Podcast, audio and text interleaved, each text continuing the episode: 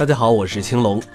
据二零一五年中国癌症统计数据显示，中国新发胃癌六十七点九万例，胃癌死亡四十九点八万例，占全世界的一半左右。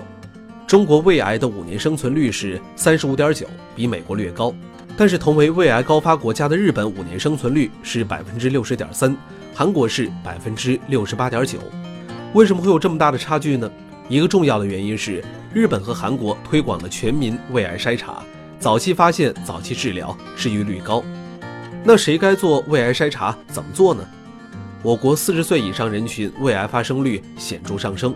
中国早期胃癌筛查及内镜诊治共识意见。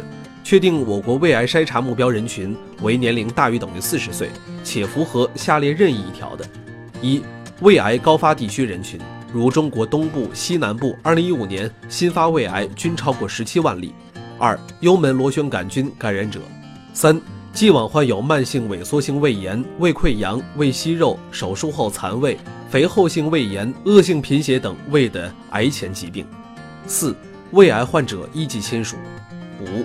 存在胃癌其他风险因素，如摄入高盐、腌制饮食、吸烟、重度饮酒等。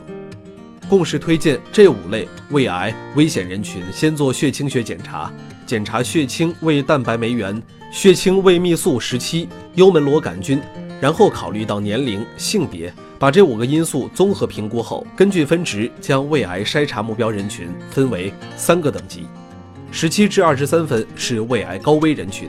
胃癌发生风险极高，推荐每年一次胃镜经查。